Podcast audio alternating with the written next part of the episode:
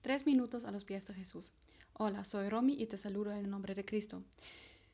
Siento que el mundo me está diciendo muy a menudo que debo vivir en el momento para el aquí y el ahora. Por eso me pregunto, ¿es esa realmente la verdad? En Jesucristo tenemos la vida eterna.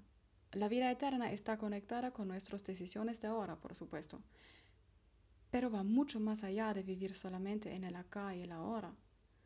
Tu pasado es importante porque es tu testimonio, tu futuro es importante porque si vives según Cristo, tu futuro es la vida eterna a su lado. Y el presente es importante porque muestra que has aprendido en tu pasado y determina tu futuro. Así que no te quiero decir que no debes gozar del momento, todo lo contrario. El gozo es uno de los frutos del Espíritu Santo, como nos dice Gálatas 5, 22 al 23. En cambio, el fruto del Espíritu es amor, alegría, paz, paciencia, amabilidad, bondad, fidelidad, humildad y dominio propio. Así que sí, goza, baila, celebra y disfruta el momento.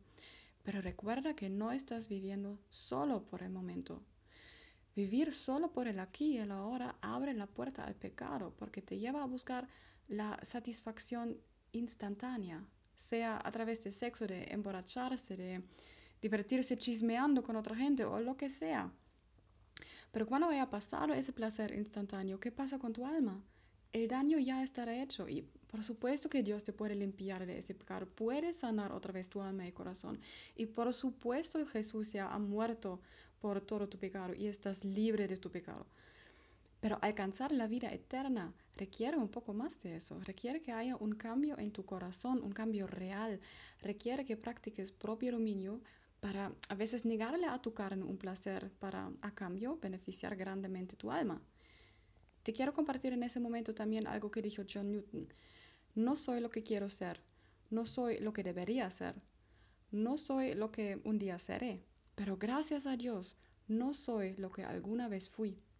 Te lo comparto porque creo que es sumamente importante no olvidar cómo Dios ya ha obrado en tu vida y cómo ya te ha salvado, limpiado y sanado. Así que no dejes que el mundo te lleve al pecado, ni que te limite con ese tipo de estipulaciones, sino permita que Dios te amplíe tu vista no te dejes engañar pensando que lo único que importa es el presente y el momento. Reconoce tu pasado, aprende de eso y vive tu presente en una forma que agrade a Dios para que Él te abra el camino al futuro que desea por ti.